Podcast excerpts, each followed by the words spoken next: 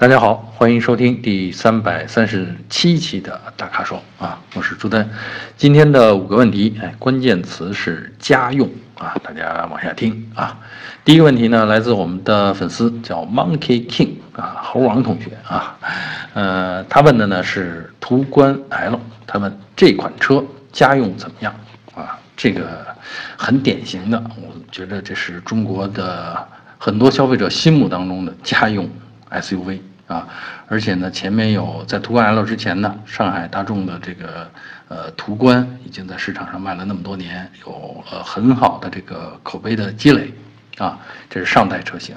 那当时大家对途观的这个印象呢，可能就是空间够了，哎，但是后备箱啊、行李箱有点小，啊，那是因为原来它是在海外的这个呃途观的基础上加长轴距而来。啊，到了这一代产品，这个途观 L 它就是原生的啊，这个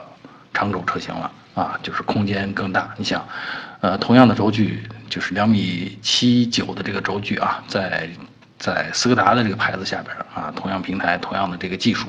那可以安排下七座啊，所以你可见这个五座的这个途观 L 这个空间是足够啊，所以说对空间有期待的，这儿绝对可以满足。啊，家用车嘛，还有呢，就是要用起来放心啊。上汽大众的这个质量口碑，这个在中国市场上，我觉得肯定是属于一线的了啊，质量是一流的了啊。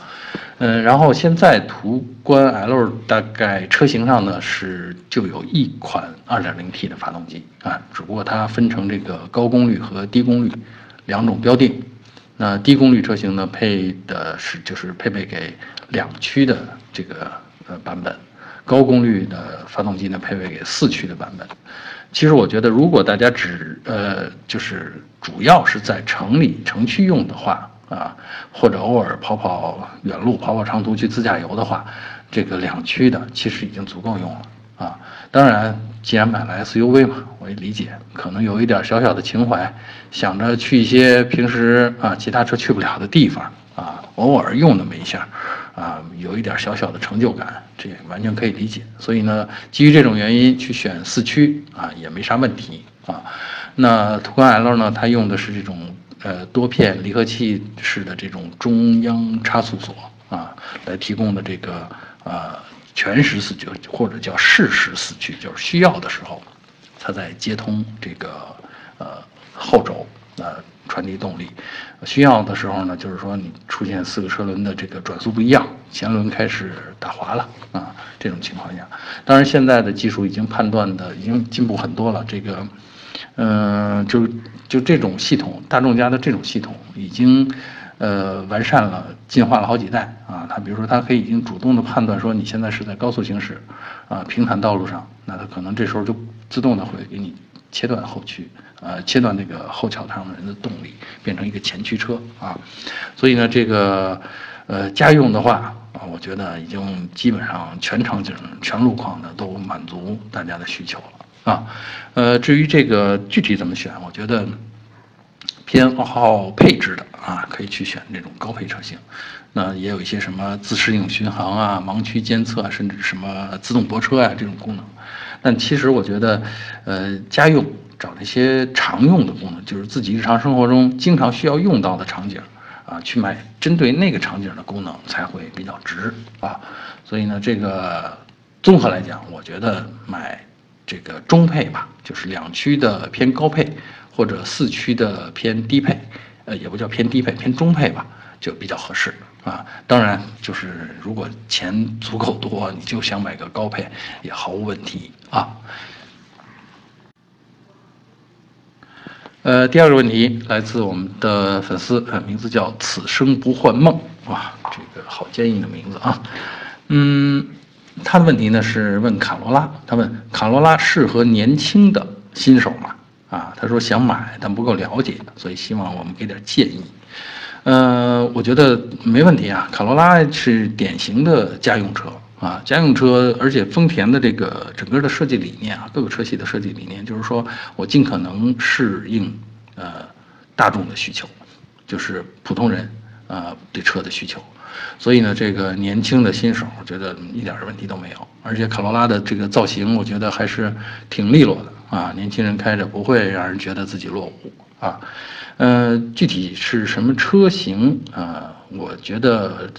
可以给点这样的建议。我觉得对新手来说啊，呃，像有 ESP 啊，这个比较重要，因为可能某些情况啊，我们经验不够，路面上的经验不够，可能会手忙脚乱。那有 ESP 呢，会多一重保障啊，让车不至于失控啊。呃，第二呢，就是这个，我觉得对新手来说哈。灯光挺重要的啊，我比较推荐用自动大灯，就是有自动大灯这项配置的车型，啊，因为呃很多新手呢可能因为上路紧张啊，或者是这个对灯光的作用理解的不够深刻，啊，在该开灯的时候啊他不开灯，经常拿个日间行车灯就当了夜间的这个大灯的近光去使了啊。这样呢，你在后边其他人看来其实就很危险啊，尤其是跟路上其他的车辆或者其他的行人、电动车有交汇的可能的时候，你没开灯，黑灯瞎火的，人家看不见你，这就是危险的隐患啊。所以呢，我推荐选车，新手选车应该选带自动大灯的车型啊。另外呢，我觉得空调这种东西啊，其实没必要追求啊自动啊，自动空调我们无非也就是设定了个温度。啊，偶尔可能去调一下，其实这个调呢，其实在手动上边，手动空调就能很好的解决这个问题啊。觉得热了，我们就往左边拧一拧几格；觉得冷了，就往 右边拧几格，或者去直接拧拧这个风量。我觉得这来的都挺简单的，呃，从这上边能省下不少钱啊，没必要追非得追求那种数字显示温度的那种自动空调。啊，呃，另外我觉得啊，选车的时候呢，这个对新手来说，呃，像换挡拨片这种东西没什么用啊，呃，自动挡其实有用啊，但是这个自动挡再加换挡拨片，我觉得意义不大啊，因为新手可能本身就不太掌握我什么时候应该加，而且说实在，你先处理好路面上的状况，这个比较要紧啊，还有就是导航。啊，车载的导航有当然好，但是如果为此去花多花出一笔钱，就有点不值当啊。尽管丰田家的这个导航车机，我我觉得做的还是相当好的，也是一流水准的。但是大家别忽视了，就是车机地图系统的更新，跟咱们手机上地图系统的更新的频率可没法儿同日而语啊，对吧？手机经常是啊，有个小红点提示你，哎，有个新版本了，你刷啦一下就更了。车机怎么办？你得去 4S 店，对吧？而且 4S 店也不是经常能给你提供这种更新的机会。呃，再说呢，现在大家更多的是，呃，地点的信息是从手机上过来的啊，微信呐，或者你搜索呀，啊，搜到了，你直接在导航里，手机上的导航里去设置，这个很自然啊。如果在车机里边再去搜索，地图都不一样，你怎么搜，对不对？呃，还有就是说，我觉得啊。对新手来说，对这个年轻的新手来说，选的车最好前后都有倒车雷达啊，呃，当然有这个倒车影像更好啊，但不过那要多花钱嘛，对吧？所以我觉得对新手来说，倒车雷达是很有用的，泊车雷达吧，因为两个前角，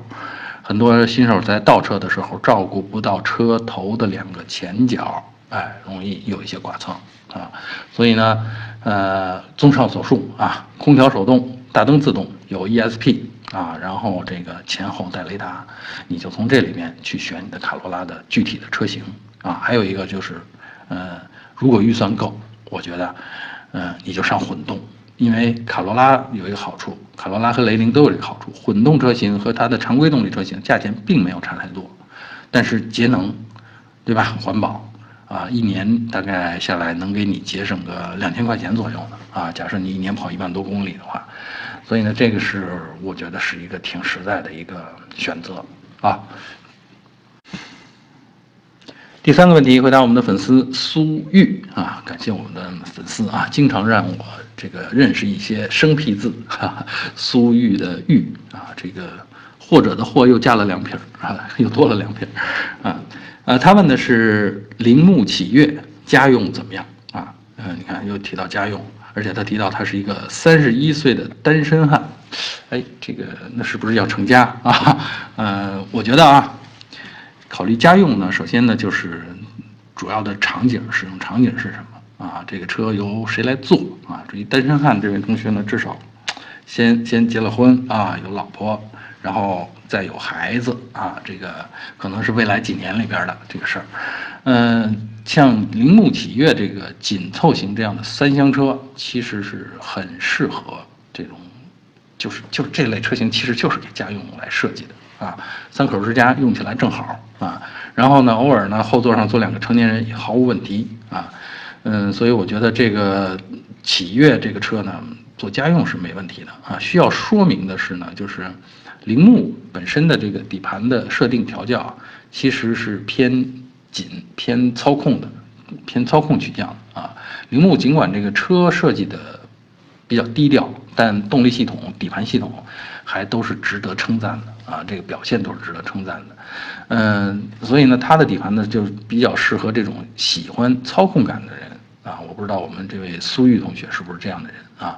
那它比较就是偏硬，韧性比较强啊，就是传过来的路面的这种信息比较多啊，可能比较适合去跑山啊。呃，这是铃木的这个特点啊。如果你一味的追求舒适，啊，要要它软啊，要要这个长途的时候后尽可能的声音低，啊，这个可能不是铃木家的强项啊，所以呢，这个呢是需要说明一下启悦这个车的特点的啊。第四个问题，呃，来自我们的粉丝黄天泪啊，呃，他的问题呢是关于宝骏五幺零和中华 V 三。呃，他想问我们，就是从动力操控上比较，该在这两款车当中如何选？呃，其实这两款车我看了一下，动力的指数，呃，动力的指标是一样的，都是一百一十二马力啊。然后呢，当然这个中华 V 三呢是其实有有这个涡轮增压版，就是一点五 T，而宝骏五幺零呢就是一点五自吸啊，没有这个啊涡轮增压版。嗯，我觉得这种小车啊，其实嗯。这个一百一十二马力已经够用了，已经完全够用了啊，嗯，所以从动力上讲，我觉得这个当然这两款车之间，我还是觉得，呃，五幺零的动力更顺畅，就整个的感觉更顺畅一点啊，嗯，从操控上讲呢，其实也是五幺零，呃，就宝骏五幺零略占上风啊，就是底盘的协调性，尤其是在弯道当中的表现。啊，尽管这两个车的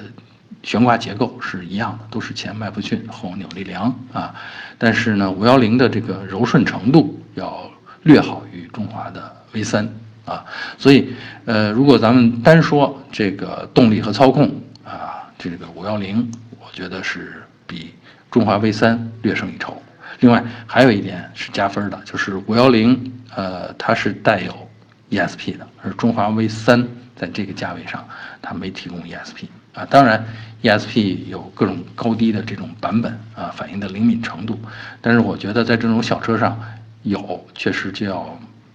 多了一道保障啊，比那些没有配备 ESP 的车型啊。所以呢，这两个车放一起，从动力和操控上比较的话，我更倾向于选择啊，或者更倾向于推荐宝骏五幺零啊。呃，第五个问题啊，回答我们的粉丝啊，土豆子同学，哎，我还特地查了一下这个“子”啊，“子”是个动词啊。再次感谢我们这这些粉丝们啊，经常让我认识生僻字啊。土豆子同学问的是啊，他说想买标致三零八啊，想让我们介绍一下这款车啊，说的比较宽泛了啊，介绍一下。其实说到标致三零八呢，我觉得我印象还是不错啊，因为标致的车呢。这个强项一直是底盘，底盘呃的操控稳定性非常好，驾驶起来的感觉不错啊，但又不像这个怎么说，像某些德系似的啊，呃，传递那么多的感觉，嗯，那那种是给驾驶爱好者设计的，就是说你你是喜欢驾驶、酷爱驾驶的人，你可能喜欢有尽可能多的路感，操控的感觉传到你手上，传到你身上来。嗯，我觉得标致呢，这这方面呢平衡的比较好，舒适感跟操控感平衡的比较好啊。尽管它也没有使用什么复杂的底盘结构啊，所以呢，这是我觉得一直觉得这个嗯，标致雪铁龙集团的工程师的设计上的这个独到之处啊。嗯，还有呢，就是标致三零八这个车呢，其实是呃充分考虑了呃咱们中国消费者的需求啊，因为在国外三零八是一个两厢的车啊，呃是咱们这儿的三零八 S 是那个车啊，嗯。在国内呢，咱们中国消费者可能更偏爱说有一个行李箱的啊，有一个单独的行李箱的这样的车型。另外呢，对车内空间的要求比较高，因为后座上会经常坐成年人啊，坐父母嘛，比如说啊，或者坐朋友亲戚，啊，这个在国外呢，这个后座坐成年人的概率比较小啊，在咱们这儿呢比较普遍啊，所以这个三零八这款车呢，设计上面就是重点考虑了空间感啊。然后这个人机啊，人机就是人机工程啊，大家可以比划一下这个上下车啊，开门之后上下车车的这个动作，车厢地板的高度，座椅平面的高度，呃，这个就是大家是看不见的，但是你用起来你会觉得哎舒服，这个姿势自然啊，这就是一个车的人机设计比较好。另外呢，还有就是三零八这个车呢啊，用了一些嗯标志的这个内饰设计的新概念。比如说，它把仪表啊浮在方向盘这个外沿上面，就是说你的视线要越过方向盘去看仪表啊，呃，等于让仪表的位置尽可能的贴近路面啊。当然，仪表的尺寸不大了啊，这种情况下仪表的尺寸不大，但是呃，好像开起来效果还不错啊。不是很多人，不是所有人都能习惯这种感觉，但是用起来用一段时间以后，你会发现这设计还不错啊。呃，挺走心的一个设计啊。那说到这个内饰设计呢，还有一点呢，就是必须要提的，就是说，呃，三零八这个车，包括四零八这个车，呃，在中控台上使用了大尺寸的液晶触屏，来取代，比如说空调的旋钮、音响的控制啊，就说这些东西啊，都舒适性的一些操作，还有娱乐系统的操作，都需要触屏来进行。呃，好处是简洁、时尚、设计感强。而且看着现代化，对吧？触屏信息丰富，但缺点是，你要有时候做个简单的操作，可能就得点好几次，而且眼神得跟着手指的指尖去走，哈。所以呢，这个这个怎么说呢？这个呃各有利弊啊。应该说，呃，其实我不太推荐大家怎么说？推荐大家嗯去去选择这类的车型啊，因为嗯。简单操作个空调，可能也得你分神啊，去菜单里边翻两层找一找，才能去控制啊。但它确实这种车型，这这种设计确实能够在展厅里打动人啊，能够卖车的时候，它比较比较有吸引力啊。嗯，这个是这个车的一个，我觉得算是一个特点，也算不上缺点，因为这种东西见仁见智啊。所以呢，这个是我。关于它的内饰的这个评价啊，刚才空间咱们也说了，坐姿咱们也说了，这都没问题。另外动力呢，我觉得我推荐大家选择1.6自吸，就自动呃自然吸气发动机，它也有 1.6T，但那个 T 加上 T 了以后，这个动力就很强了啊。这个除非你酷爱这个高速驾驶啊，呃比较激烈的驾驶风格，所以我觉得一嗯，否则的话，我觉得这个这个呃 T 有点太猛了。啊，然后呢，一点六自吸呢，我推荐大家选这个配合呃六档呃 AT 变速箱啊，就是毕竟大家在城里用的多啊，这个六档的变速箱呢，用起来的感觉不错啊，就是传统的带液力变矩器的这个变速箱，用起来感觉不错，提速呢也都比较顺畅啊，没有什么明显的槽点，爱信的这个变速箱啊，所以这个这个这个。车型呢，基本上我觉得，而且现在还有一个好处就是，三零八在市场上卖的并不贵。像咱们说的1.6啊配 6AT 这个车型，如果选这个高配，其实也就是啊十一二万的样子啊，就是很划算的一个选择啊。好，以上呢就是本期大咖说的全部问题，欢迎大家继续在我们的微信公众号后面提问啊。如果你想了解更多的汽车资讯，导购信息啊，请持续关注我们的公众号，还有车评网。我们下期节目再见。